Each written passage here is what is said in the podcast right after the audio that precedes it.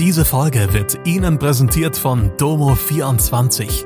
Ihr 24-Stunden Pflegedienst für zu Hause. Heute noch die Unterstützung finden, die Ihre Liebsten im Pflegealltag benötigen. Besuchen Sie uns gleich unter www.domo24h.de. Hallo, das sind die Nachrichten von Freitag aus Mannheim und der Region.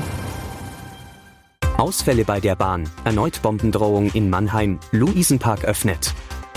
Bahnfahrer in der Region brauchen am Wochenende Geduld. Zahlreiche Bahnen zwischen Ludwigshafen und Mannheim werden ausfallen. Teilweise fahren gar keine Züge. Grund dafür sind Krankmeldungen beim Personal. Deshalb kann das Stellwerk in Ludwigshafen nicht besetzt werden. Betroffen sind die S-Bahn-Linien 1 bis 4 und die S6 sowie die Regionalexpresszüge der Linien 1, 4 und 14.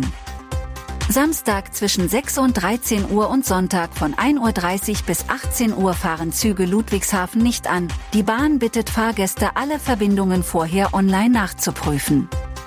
Erneut gibt es eine Bombendrohung in Mannheim. Die Hochschule der Bundesagentur für Arbeit in Mannheim-Neuostheim ist am Freitagmorgen geräumt worden. Der Unterricht ist für den kompletten Tag abgesagt.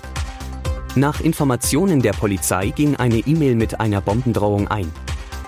In dieser Woche gab es an zahlreichen Schulen und anderen Einrichtungen in der Region Bombendrohungen. Was der Hintergrund ist, war am Freitagmittag noch unklar. Drei Wochen war er geschlossen, am Montag öffnet der Luisenpark in Mannheim wieder für Besucher.